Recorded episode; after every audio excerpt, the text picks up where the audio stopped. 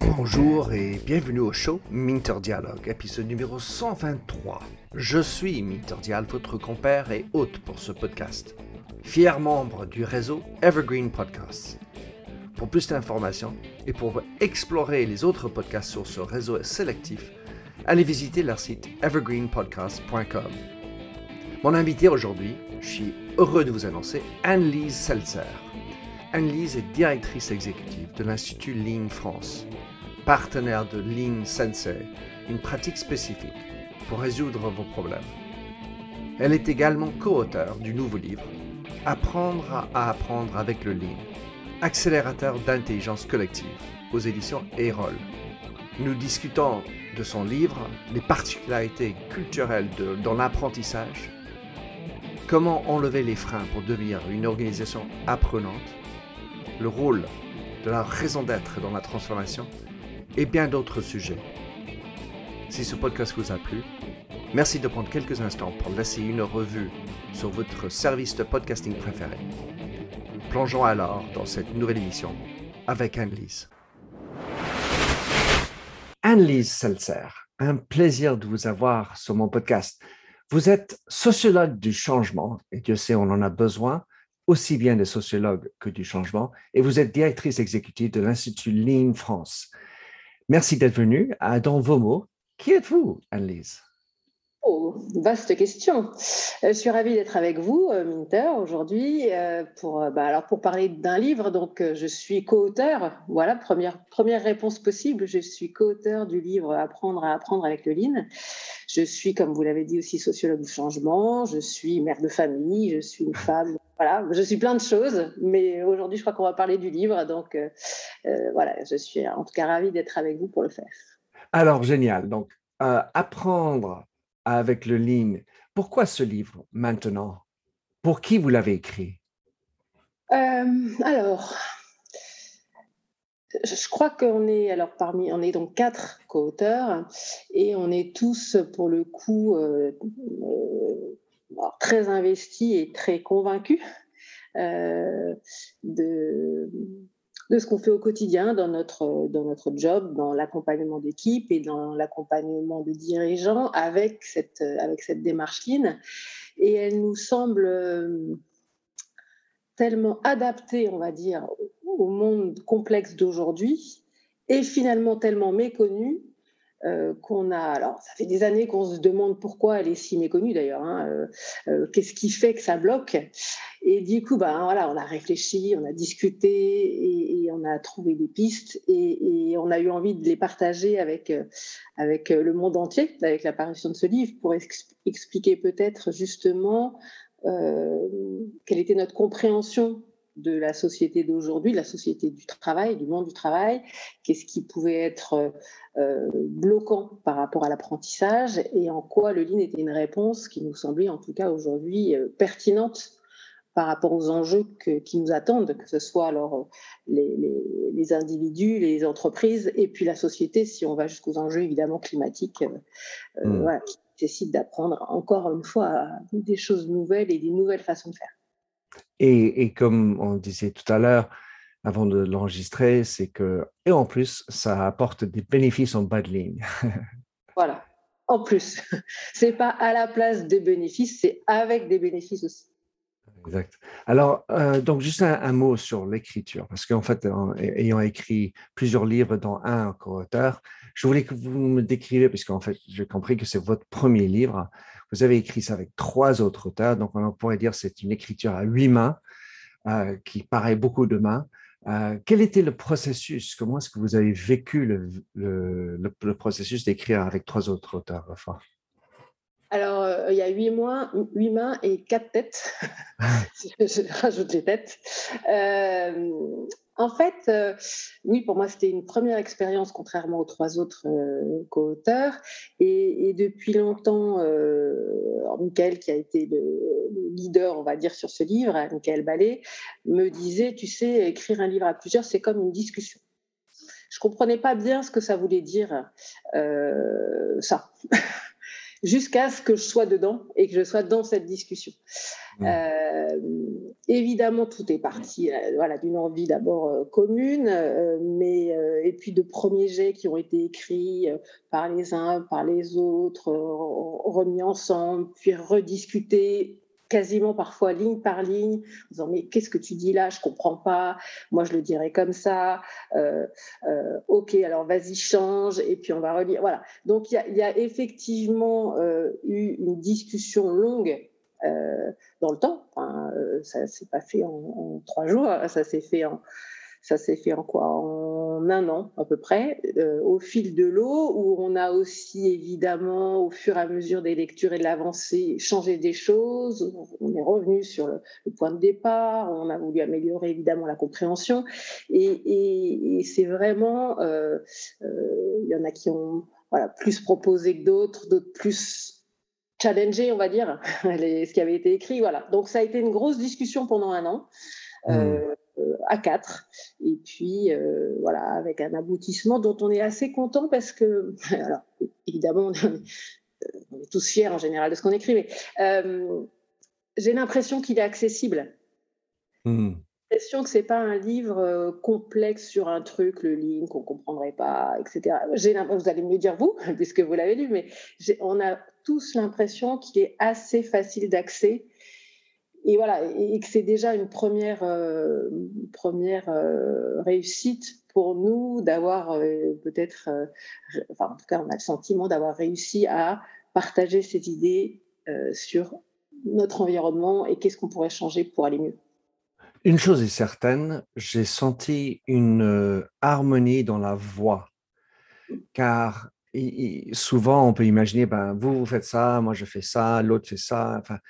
Et il y a quand même une tonalité harmonieuse à travers le livre et j'ai trouvé ça à la fois agréable et aussi, comme vous avez dit, accessible parce que entre le lean, l'agilité, le sociologue et, l'entreprise apprenante, c'est plein de choses qui doivent se mélanger. Et puis évidemment, on a tous un peu de bouteille, on a la part des choses qu'on a envie de raconter, et j'imagine bien, car j'ai fait un livre avec euh, Caleb à deux, avec aussi l'éditeur qui, qui, a son, son, rôle à jouer, car en fait, euh, ça participe aussi, c'est une cinquième voie quelque part euh, dans, dans, le chemin. Ah ben, génial. Alors, donc, vous avez cité souvent dans le livre des exemples de, d'entreprises apprenantes Lean, qui étaient Toyota, Apple et Amazon. Donc, moi, je regarde ça et je me dis, tiens, c'est le Japon et les États-Unis. Est-ce qu'il y a, dans, de, ce que vous avez découvert, peut-être pendant la lecture, des particularités culturelles dans l'apprentissage? Est-ce que c'est quelque chose qui est différent au Japon qu'aux États-Unis ou c'est quelque chose qui est inné dans la manière de faire une entreprise? Je ne crois pas. Euh, je ne crois pas. D'ailleurs, Toyota est une entreprise japonaise, mais toutes les entreprises japonaises ne sont pas apprenantes. Mhm. C'est vraiment le premier point de départ qu'il faut avoir en tête, c'est euh, euh, le lean n'est pas japonais. Bah, c'est clair. On ne parle pas du mhm. Japon. donc Toyota est une entreprise japonaise, mais toutes les entreprises japonaises ne, sont, ne font pas du lean. Donc ça, c'est une première. Et pareil aux États-Unis. Aux États-Unis, c'est pareil. C'est évident. Voilà. Il y a Apple, Amazon euh, qui, disent plus ou moins d'ailleurs qu'ils font du lean, mais quand on les connaît ou quand on les regarde de l'intérieur, ils ont repris en tout cas des choses qui viennent de là. Elles ne font peut-être pas exactement comme Toyota, elles ont refait, recréé un modèle, mais elles, elles ont pris des choses. Euh, en France, en France, on connaît évidemment des entreprises qui font du lean. Euh, et en fait, j'étais en train de réfléchir d'une autre manière. Est-ce que c'est la, structure des entreprises et du découpage des entreprises en grosses entreprises, petites entreprises bureaux, enfin grandes entreprises d'État, euh, qui, qui, est finalement peut-être euh, différenciante euh, en France, nos grandes entreprises sont très, très centralisées, effectivement, sont très euh, euh, issues du modèle bureaucratique qui n'est pas peut-être très favorable, on va dire, à, l'agilité, à une remise en cause permanente. Donc là, c'est peut-être une histoire, une culture, une structure. mais par contre, alors d'abord, on connaît plein d'entreprises PME ou ETI qui font du lean hein, en France. et puis, il y a aussi plein de de sites ou d'équipes ou de directions qui peuvent en faire dans des grandes structures. Ce qui ne veut pas dire que l'entreprise globalement euh, fait du lean ou est une organisation apprenante. Mais il y a des, il y a des bouts, des bouts d'entreprise qui en font.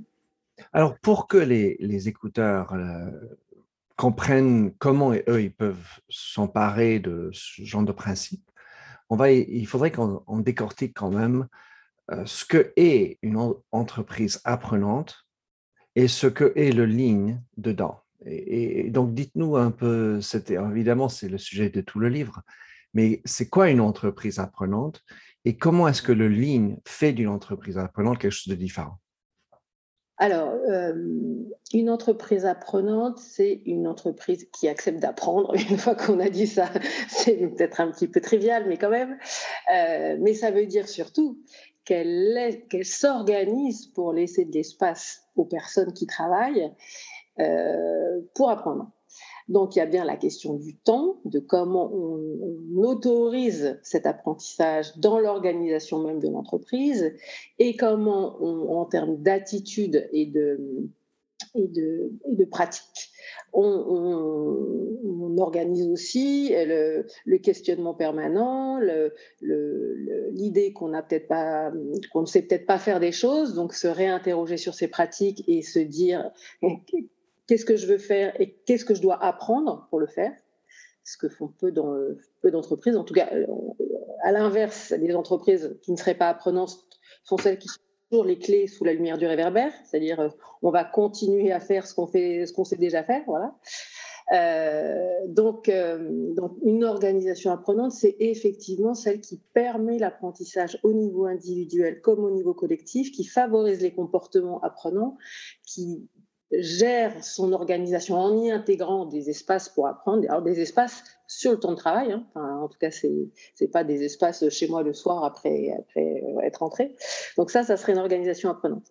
Ce que fait le Lean, c'est que le Lean offre vraiment une alors une, structure d'apprentissage ou un échafaudage, on dire, pour apprendre, à la fois en, en mettant en œuvre ses temps, alors, je peux le dire en mettant des, avec des mots qu'on connaît parfois, le Kaizen, par exemple. Le Kaizen, c'est une pratique de un temps dédié à la réflexion pour améliorer euh, un outil, un process, une chose, une façon de faire.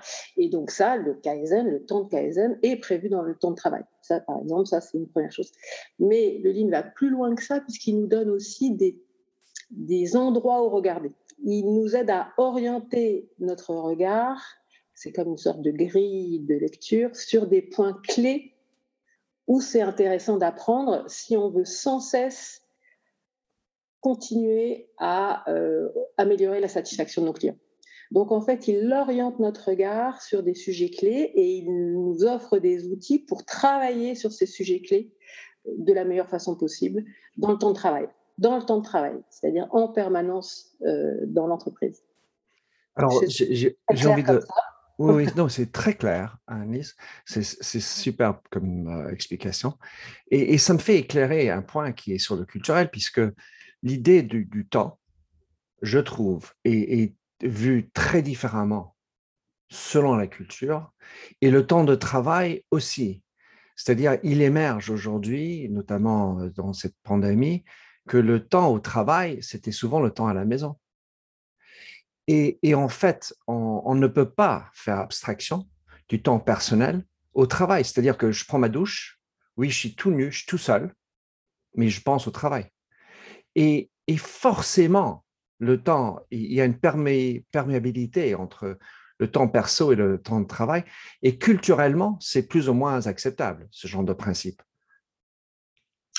Euh, oui, alors ça, peut-être qu'en France aussi, on est un petit peu plus, euh, on est un petit peu plus, euh, voilà, à compartimenter les choses, à vouloir les compartimenter, dans une optique sans doute de, vision rationnelle de l'être humain.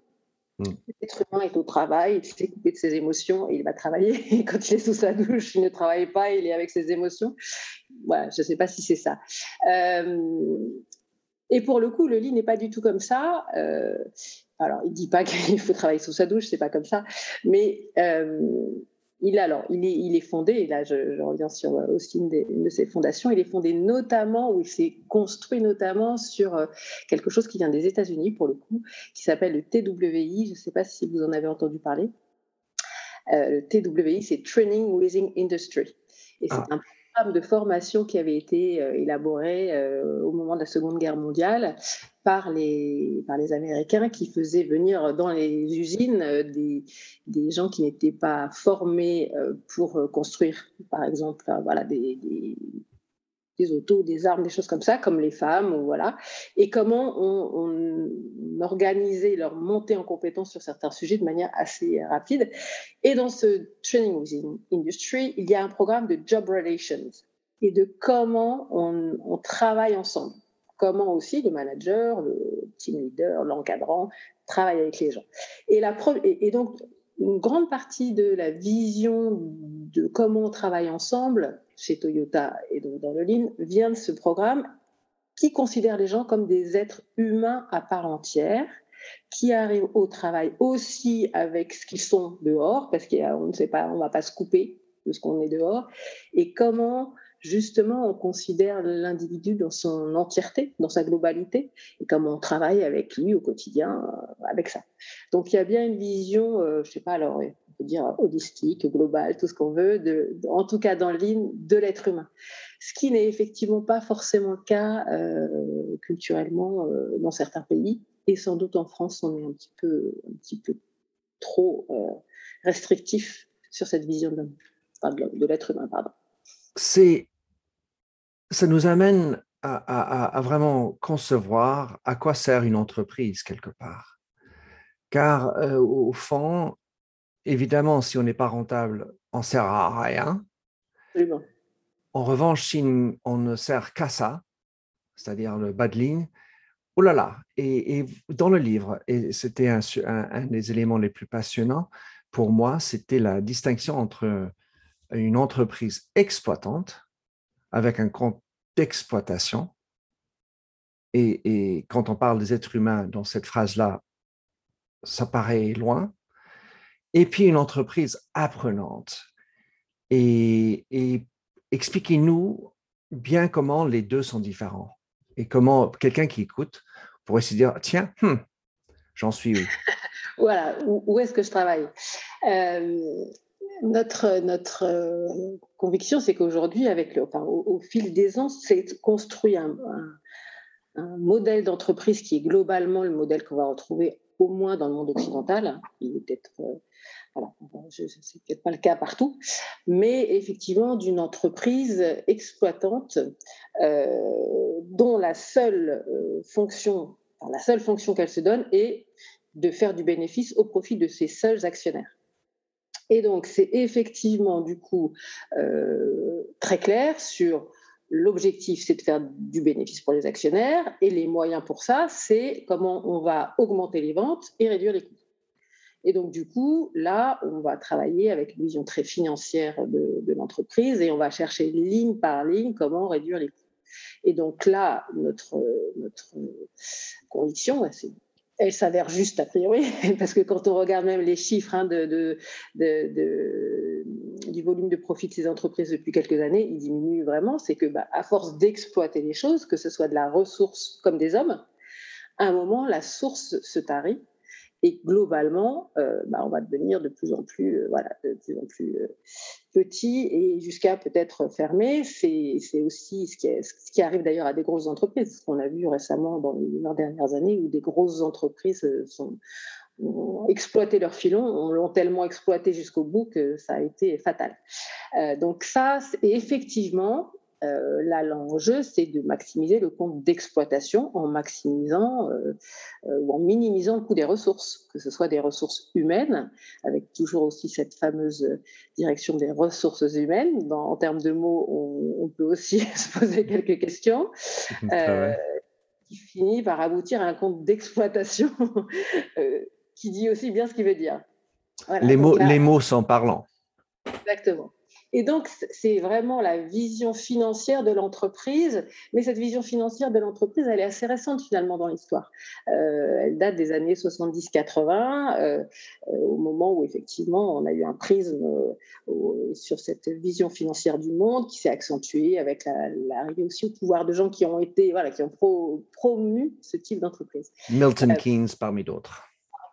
Euh, mais effectivement, ce n'est pas la seule façon de regarder l'entreprise. Et l'organisation, enfin l'entreprise apprenante est pour nous une entreprise qui n'est, euh, pas du tout sur ce modèle-là, puisque son objectif, c'est effectivement non, évidemment d'être profitable au sens de si de toute façon elle ne se développe pas, personne ne gagnera. Donc l'idée c'est bien de se développer, mais de se développer au service alors des clients d'une part, c'est-à-dire en, proposant des services, des produits qui soient d'une bonne qualité. D'ailleurs, ça, c'est le, point de départ. Hein. C'est d'ailleurs, euh, ça paraît euh, basique de le dire, mais le point de départ, c'est dire, en gros, si on veut développer l'entreprise, qu'est-ce qu'il faut faire? Bah, Il faut fournir des produits et des services de qualité à nos clients et qu'ils soient satisfaits pour qu'ils reviennent et qu'ils promeuvent, nos produits auprès d'autres.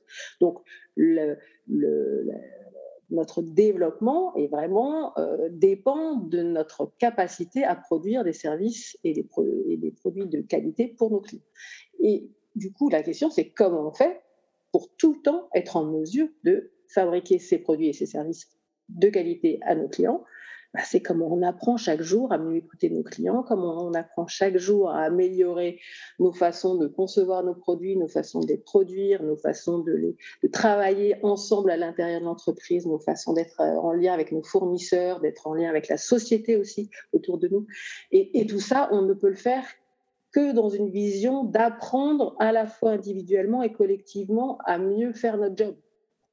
Et donc, du coup, c'est au service des clients, mais au service de la société aussi, puisqu'en fait, ça, c'est vraiment aussi une caractéristique, c'est dire on, ne se développe pas hors sol, on est bien dans une société qui nous accueille et on a intérêt ensemble, la société comme nous, à, aller dans le même sens.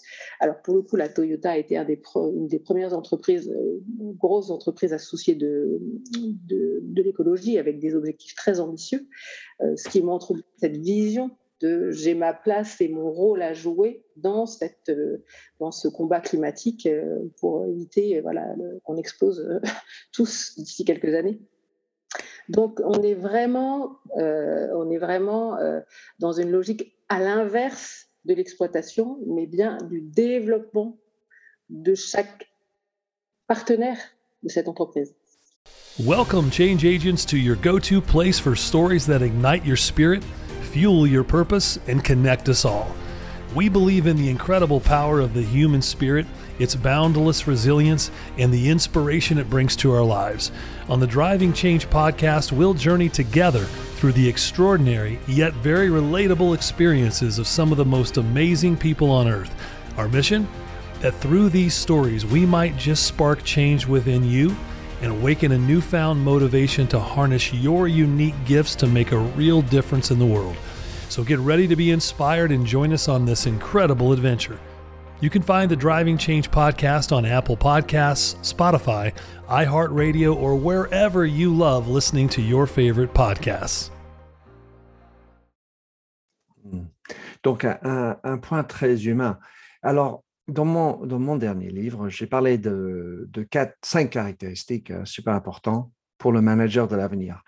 Et les deux premières, c'est ce que je voudrais vous interroger dessus. le premier, c'est la curiosité. Et quand je, je parle avec des gens, je, je, demande la même question que je vous ai posée, qui êtes-vous?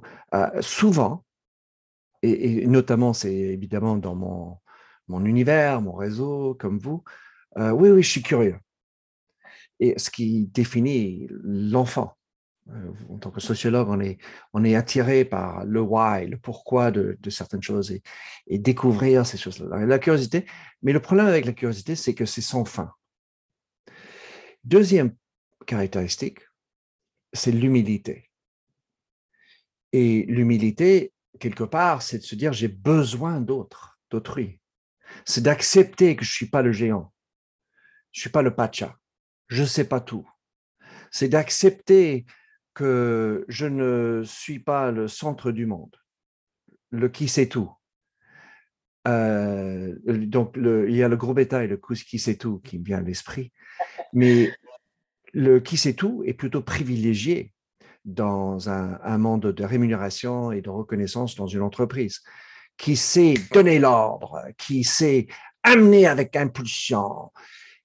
En revanche, ça apparaît moins humble comme posture. Qu'en pensez-vous? Ah bah alors, je suis mais totalement en phase avec ces deux, avec ces deux grandes qualités du manager de demain, euh, la curiosité euh, et l'humilité. On les, alors, et on les retrouve évidemment dans le, on va dire la pratique managériale dans les organisations apprenantes, qui repose évidemment au moins sur ces deux qualités. Après, il y en a, il y en a sans doute d'autres. Bien sûr. Euh, alors la curiosité, c'est évidemment la curiosité euh, d'aller chercher des nouvelles choses. Et là, j'entends bien aussi ce que vous avez dit sur la curiosité qui est un peu touche à tout et qui est un peu ce qui est un peu le risque. Et donc là, c'est effectivement l'échafaudage ligne qui nous qui nous aide à nous orienter sur la curiosité, sur ce qu'on doit apprendre pour euh, améliorer quelque chose qui est important pour nos clients. Donc, ce n'est pas la curiosité tout azimut. Ça ne veut pas dire qu'il ne faut pas avoir un champ, d'observation et, d'exploration vaste, mais c'est qu'est-ce qu'on a besoin d'apprendre pour être meilleur et du coup, là, aller le chercher dans plein d'endroits différents. Donc, l'exploration et cette curiosité, elle est guidée autour de qu'est-ce qu'on doit apprendre pour être meilleur. Et, et ça, c'est déjà pas si facile, déjà. Eh ben non mais, du coup, c'est intéressant aussi déjà d'avoir bien compris le problème. Et donc là, ça fait partie vraiment aussi d'un des gros points de départ du ligne. Et peut-être que ce qui est le plus structurant comme point de départ, c'est avant de partir, on se met bien d'accord ensemble collectivement sur c'est quoi notre problème et qu'est-ce qu'on a besoin d'apprendre. Donc, il y a d'abord cette discussion collective avec euh, entre le manager, ses équipes, les différents managers, enfin voilà, à tous les niveaux euh, suivant les, besoins. Et on, on, essaye déjà de bien se mettre d'accord sur c'est quoi notre problème aujourd'hui. Ce qui n'est pas souvent le cas. En général, on ne parle même pas du problème, on est déjà sur la solution. Donc là, on est vraiment. Euh, oui. Et là, donc, on se met bien d'accord, on prend du temps c'est un peu ingrat au début parce qu'on a juste envie, puis notre cerveau, il part tout de suite à la solution. Mais on se force. Voilà. Et une fois qu'on s'est bien mis d'accord sur le problème, c'est concrètement, ça veut dire qu'il faut qu'on apprenne quoi comme première chose. Et là aussi, on dit, OK, on est d'accord qu'on va chercher à apprendre à faire ça. Et là, on part en exploration sur euh, voilà, comment apprendre à faire ça. Donc ça, c'est effectivement euh, à la fois la curiosité, mais une curiosité guidée sur les choses importantes. Et puis humilité, évidemment, euh, on dit souvent, enfin, c'est pas qu'on dit souvent, c'est le lean, c'est vraiment une, chose, une sorte de pyramide inversée de la façon d'avoir son rôle, de voir son rôle managérial. Hein. C'est euh, toute la chaîne managériale qui en soutien des équipes qui produisent au quotidien c'est vraiment comment le rôle du manager, c'est d'aider les équipes à résoudre les problèmes qu'ils rencontrent euh, pour fabriquer euh, les, produits et services. C'est comment moi je vais comprendre en tant que manager, je vais les aider, je vais mettre en place les conditions qui vont leur permettre tous les jours de faire un bon job. Et c'est comment je vais à leur écoute, c'est comment je les respecte un par un, parce que chacun contribue là où il est dans l'entreprise. Et donc, ça ne veut pas dire que tout le monde a raison, ça veut dire qu'à un moment, il y a des décisions qui sont prises, mais en ayant écouté les gens, en ayant compris leur douleur et comment on peut essayer de, mettre en place des choses différentes qui vont effectivement euh, améliorer euh, voilà, la, condition de faire son travail. Euh, donc ça passe évidemment par la sécurité, par l'ergonomie des postes, mais au-delà de ça, ça passe aussi de comment on essaie de comprendre finement les choses avec son équipe et on va sur le terrain. A un manager et sur le terrain aussi. Il n'est pas que sur le terrain, mais il est beaucoup sur le terrain. Et après, effectivement, euh, avec cette compréhension nouvelle, il peut aller discuter avec d'autres gens dans l'entreprise pour savoir comment on fait pour aider les équipes. Euh, donc, il est vraiment dans une remise en cause permanente aussi de ses propres modèles mentaux à lui, de si ça marche pas, ça doit être ça. Non, je vais voir si, c'est si mon hypothèse est bonne ou pas. Je vais la challenger et en discutant avec les gens qui font je vais vérifier si elle est bonne ou pas. Donc ça, c'est une forme d'humilité qui, qui n'est pas si fréquente. En, vous écoutant, Anne-Lise, j'ai cette idée, enfin, donc, comme je suis écrivain aussi, je repense à l'idée de vous quatre ensemble est-ce que vous avez explicitement imaginé de appliquer le votre philosophie à la manière que vous avez écrit? Est-ce que ce, sujet est venu sur le tapis? Parce que vous avez parlé de la curiosité, donc vous devez apprendre l'un de l'autre, euh, l'agilité, le lean, la sociologie, le changement, enfin, un beau mélange de métiers. Et ensuite d'avoir l'humilité entre vous de, se partager, d'apprendre de l'un de l'autre. Ou est-ce que ça, c'était, vous, vous vous êtes focalisé dans votre curiosité sur l'objectif en main qui était d'écrire le, livre Alors, il y a, j'ai plusieurs façons de répondre à ça. D'abord, on est, on est quatre, c'est la première fois qu'on écrit un livre ensemble. Euh, mais Jacques et Michael, par exemple, avaient déjà euh, collaboré sur d'autres livres. Mmh euh, Régis avait, il avait écrit son livre seul, mais, euh, mais on se connaît bien par contre. On se connaît mhm. bien, on pratique depuis longtemps euh, à l'Institut d'Ine France, dans des discussions, on travaille ensemble. Enfin, donc, donc on a l'habitude de discuter au-delà du livre. et, et je crois que je crois qu'on a été effectivement au minimum dans cette dans cette attitude d'écoute, donc d'écoute curieuse et attentive, mmh. de, de, partage et de d'acceptation justement de euh, pouvoir euh, euh, dire j'avais pas vu ça comme ça ça m'a aidé à réfléchir ok alors on parle là-dessus. Enfin donc donc en tout cas d'être d'écoute et de partage et de discussion c'est sûr. Et, et d'humilité alors oui, de toute façon, aujourd'hui, enfin, quand on publie un livre, on ne peut être qu'humble. on le confie au monde et après, il vit sa vie sans nous. Donc, euh, euh, voilà. Enfin, évidemment, vous êtes expérimenté. J'étais juste en train d'imaginer, par parfois, on, on parle d'un processus que les autres peuvent faire, enfin, dans une entreprise, mais en fait, il y a toujours cette révélation dans la manière qu'on fait nous-mêmes. Hum, j'ai un autre hum, élément qui est quelle est la place de la raison d'être? Dans cette discussion On parle d'orienter la curiosité vis-à-vis du consommateur. Euh, on parlait de, de Keynesian thinking qui était qu'on doit être là pour euh, payer l'actionnaire.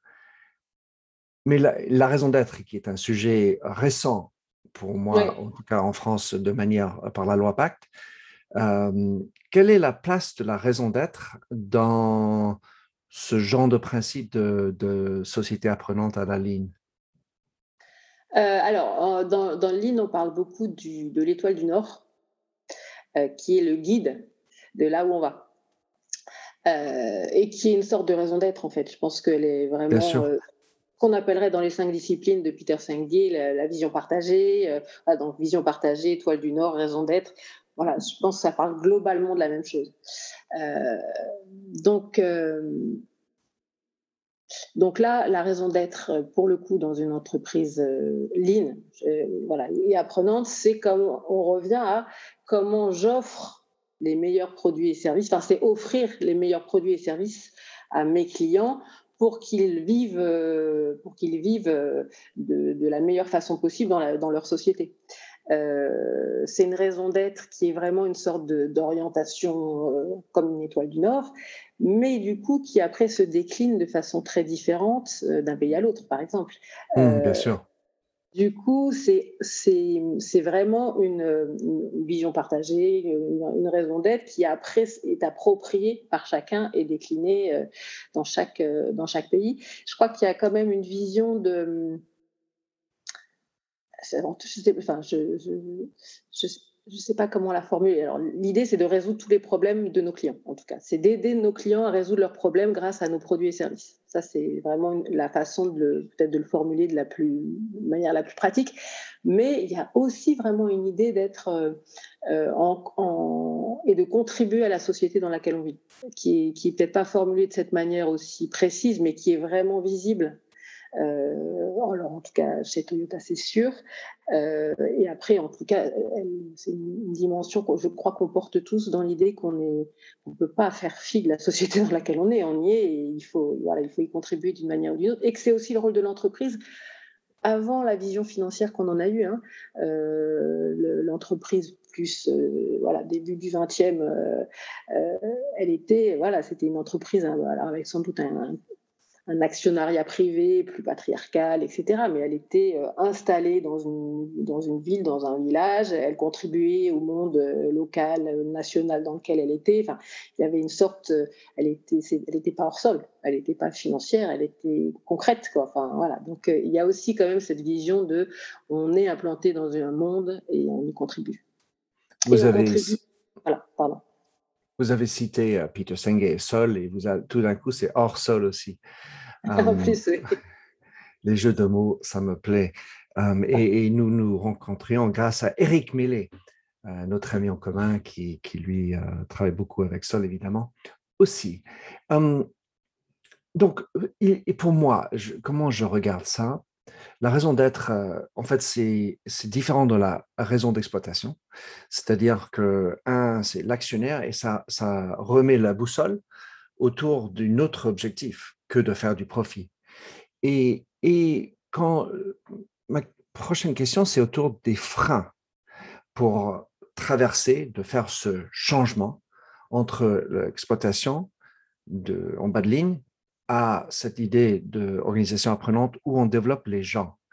Et mon, mon constat est que très souvent, on, se, on se trompe en pensant que c'est le, on est là pour le consommateur pourquoi? Parce qu'on oublie l'individu qui est l'employé.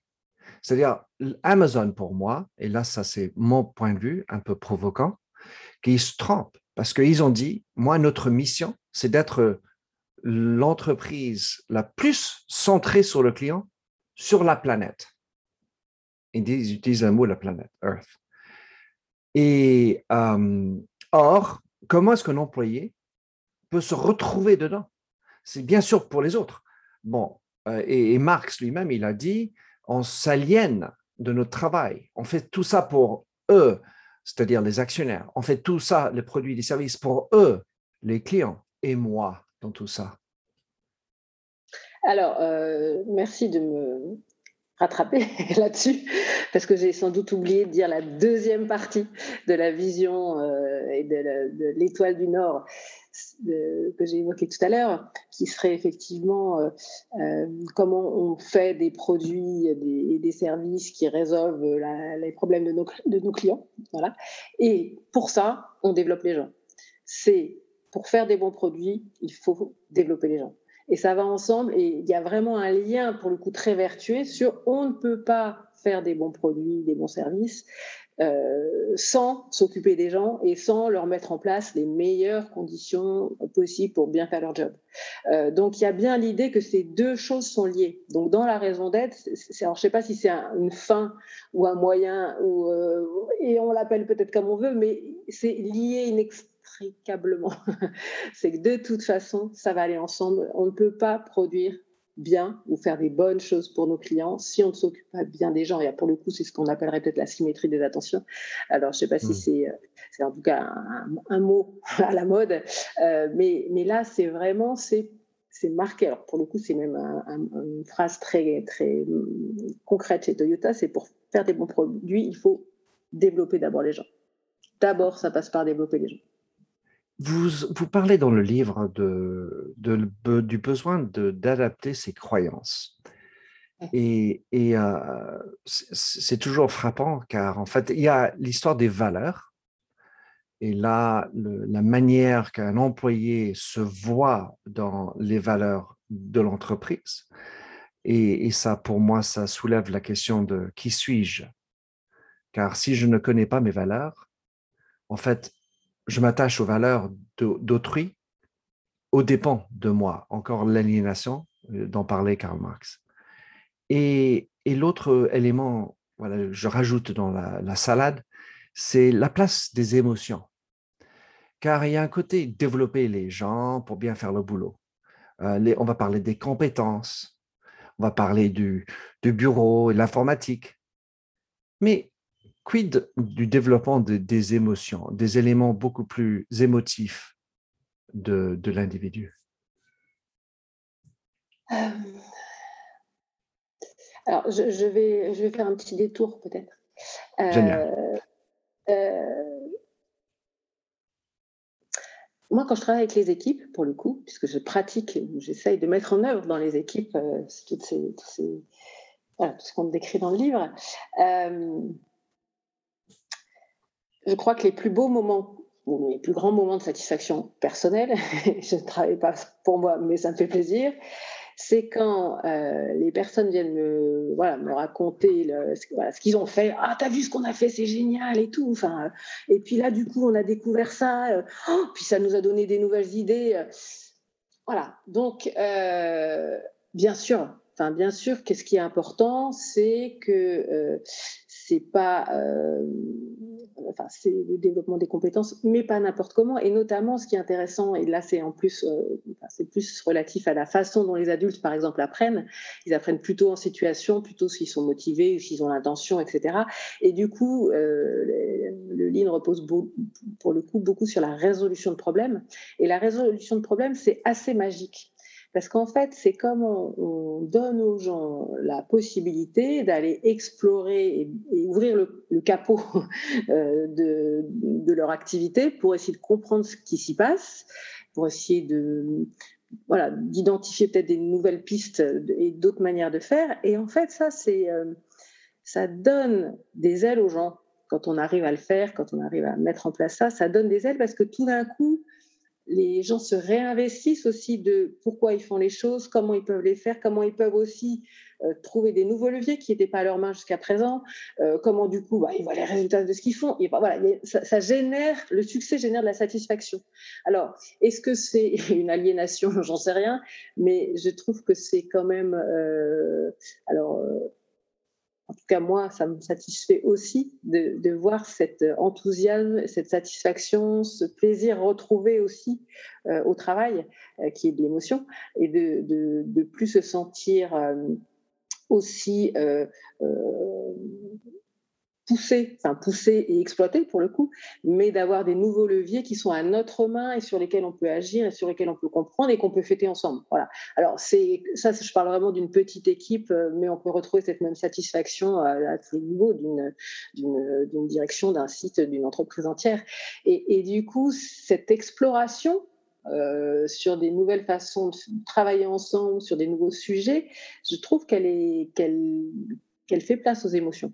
Voilà. Je ne sais pas si je réponds à votre question, mais... Non, mais euh, bien, bien, bien. Et, l'idée d'achever un défi difficile avec une équipe euh, et gagnante, avec les ressources euh, nécessaires, bien sûr, ça provoque une belle émotion. Et, j'en parle. En fait, tout ça, pour moi, ça rime avec le, concept d'avoir du sens à mon travail. Et puis après, la question qui se pose, et parmi les freins difficiles, c'est de faire ce lien pour les employés, de retrouver ce sens dans le quotidien, parce que parfois, enfin parfois, tous les jours, il y a des merdes. Et, on peut très vite oublier. Absolument. Et évidemment, tous les jours, il y a des merdes et il y a des décisions à prendre. Donc, sur quelle base on prend ces décisions? Euh, Et donc, est-ce qu'on est clair sur et les décisions de l'orientation de l'entreprise et est-ce que c'est cohérent ou congruent avec euh, voilà, ce que j'ai envie de faire? Et d'ailleurs, la, les, plus grosses merdes, c'est l'écart qu'il y a. Alors là, pour le coup, je parle en tant que sociologue, hein, mais les gens passent leur temps à bricoler dans les entreprises pour contrer les standards, entre guillemets, dans une vision exploitante qui sont là pour leur dire tu fais comme ça et tu bouges pas, et ils bricolent sans cesse parce qu'ils aiment. En fait, tout le monde a envie de faire du bon boulot. Évidemment, tout le monde se lève le matin en disant Moi, j'ai envie de passer une bonne journée, de faire du bon boulot. Une espèce de truc euh, humain, quoi. Et en fait, il n'y a rien de pire que de se dire J'ai fait du mauvais boulot aujourd'hui. Et donc, tous les gens passent leur temps à bricoler pour essayer de faire du bon boulot pour ce qu'ils pensent être important, dans leur propre vision, évidemment, qui est souvent d'ailleurs le client je ne peux pas lui donner ça, c'est quand même, il y a trois éraflures, il faut que j'essaye de, voilà. Normalement, je ne devrais pas le, faire, mais le, réparer parce que c'est pas mon job, mais tant pis, je le fais parce que je vais quand même pas lui donner ça. Et ça, c'est en écart avec, non, non, non, tu prends pas plus de temps, et donc du coup, c'est des arbitrages. Tout le monde arbitre et prend des décisions chaque jour qui peuvent aller à l'inverse, effectivement, de la vision globale ou de ses valeurs. Et ça, c'est, et ça, c'est fatigant, c'est, stressant, c'est tout ça. Euh, mais en revanche, donc c'est bien cette idée de comment on aide les gens à être fiers de ce qu'ils font pour coup. et d'être du coup que ça ait du sens pour qu'il soit au clair sur ce que le, sens que donne l'entreprise et que ça soit au clair avec leurs propres valeurs ou le sens qu'ils donnent à leur job. On n'a pas le temps, mais je, vais juste l'évoquer parce que vous en parlez dans le livre des intuitions. Et j'étais très content de retrouver des intuitions parce que pour moi, ça va vers des, éléments très humains et, qui comprennent également les émotions, d'être en contact avec soi-même, avec ses humeurs, avec le battement du cœur et pas que d'être dans l'intellect. Je voudrais terminer euh, notre discussion sur ces freins car euh, que ce soit dans le luxe en particulier, qui est très célèbre en France et en Italie aussi, mais où on, est plutôt dans une structure, une éducation qui était ben, moi je sais tout. Et donc, Annelise, vous avez devant vous un patron typique de ce genre. Quels sont les arguments? Comment faire du changement chez ces personnes-là?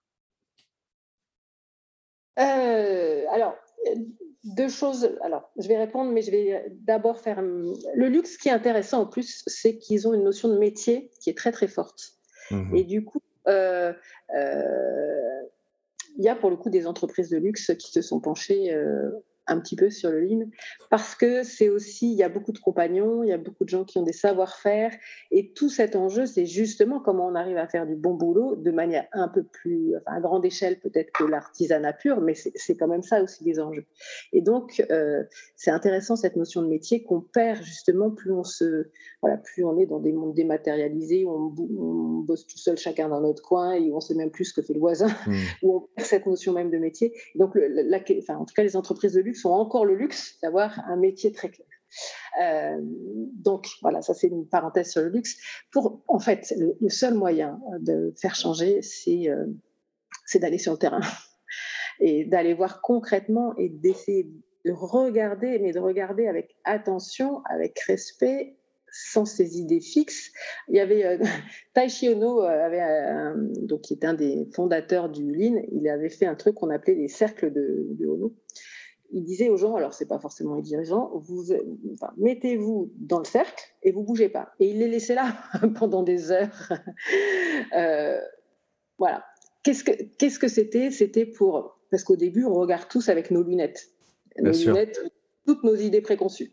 Ouais, ça doit être comme ça. Ils font mal les trucs. Qu'est-ce que c'est que ce truc? Voilà bon. Et là l'idée c'est qu'au bout de une heure, deux heures, cinq heures, dix heures, suivant les gens, bah, les lunettes, elles s'effritent. On essaye de regarder un petit peu mieux, de comprendre un petit peu mieux et, de, et du coup d'essayer de, de dire mais ah bon, mais pourquoi ils font comme ça? Essayer de comprendre du coup un peu mieux les choses en dehors de ses propres représentations.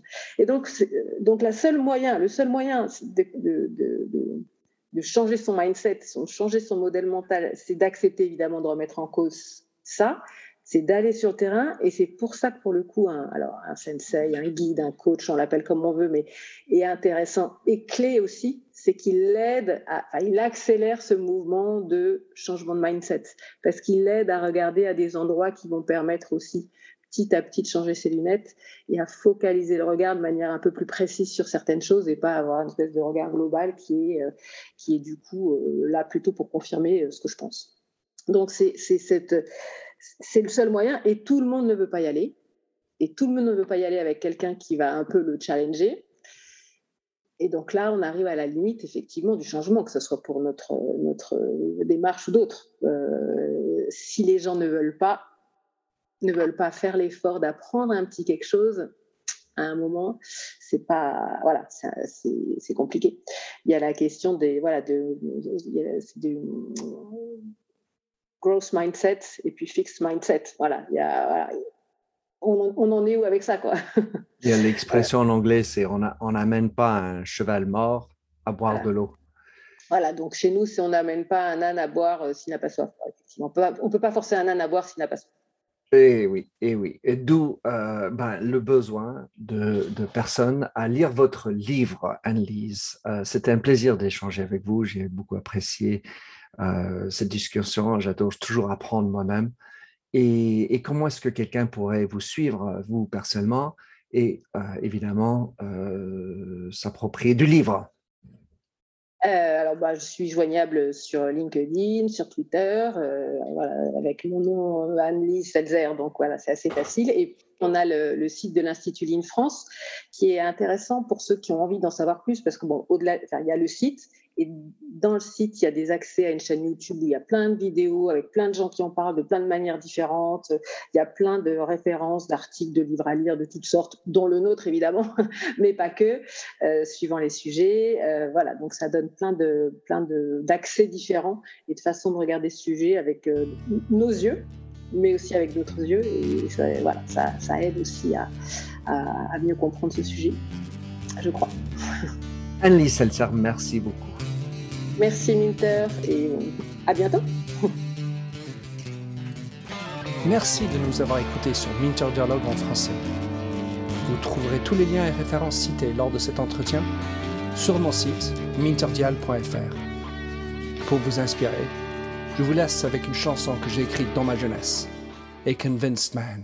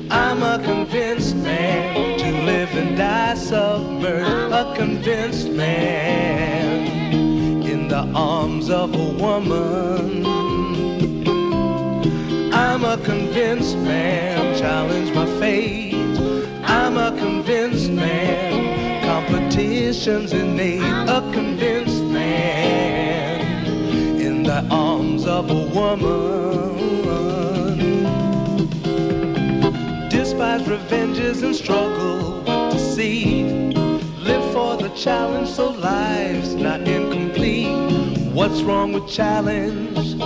I know soon we all die.